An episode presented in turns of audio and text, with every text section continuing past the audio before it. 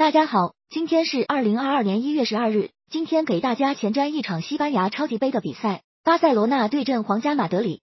咱们一起来看看赛前有哪些关键信息。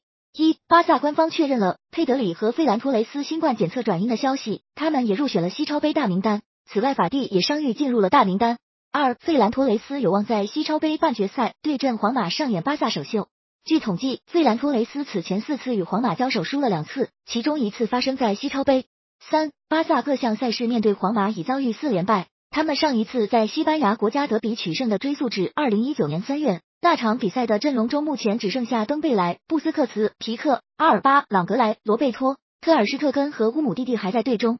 四、皇马上场迎来此前新冠缺阵的巴西前锋维尼修斯复出，就在对阵巴伦西亚的比赛上演了梅开二度的好戏，当选全场最佳。五、皇马头号射手本泽马正处于皇马生涯的最佳时机。目前联赛打进十七球，此外还有十二次助攻，射手榜和助攻榜均领跑。不过其过去十一次联赛国家德比只打进一球。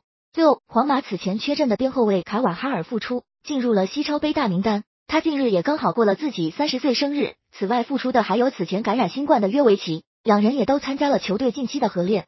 七，西班牙国家德比历史交锋战绩中，皇马胜场九十九比九十六占优，这场赢球的话将达到百胜。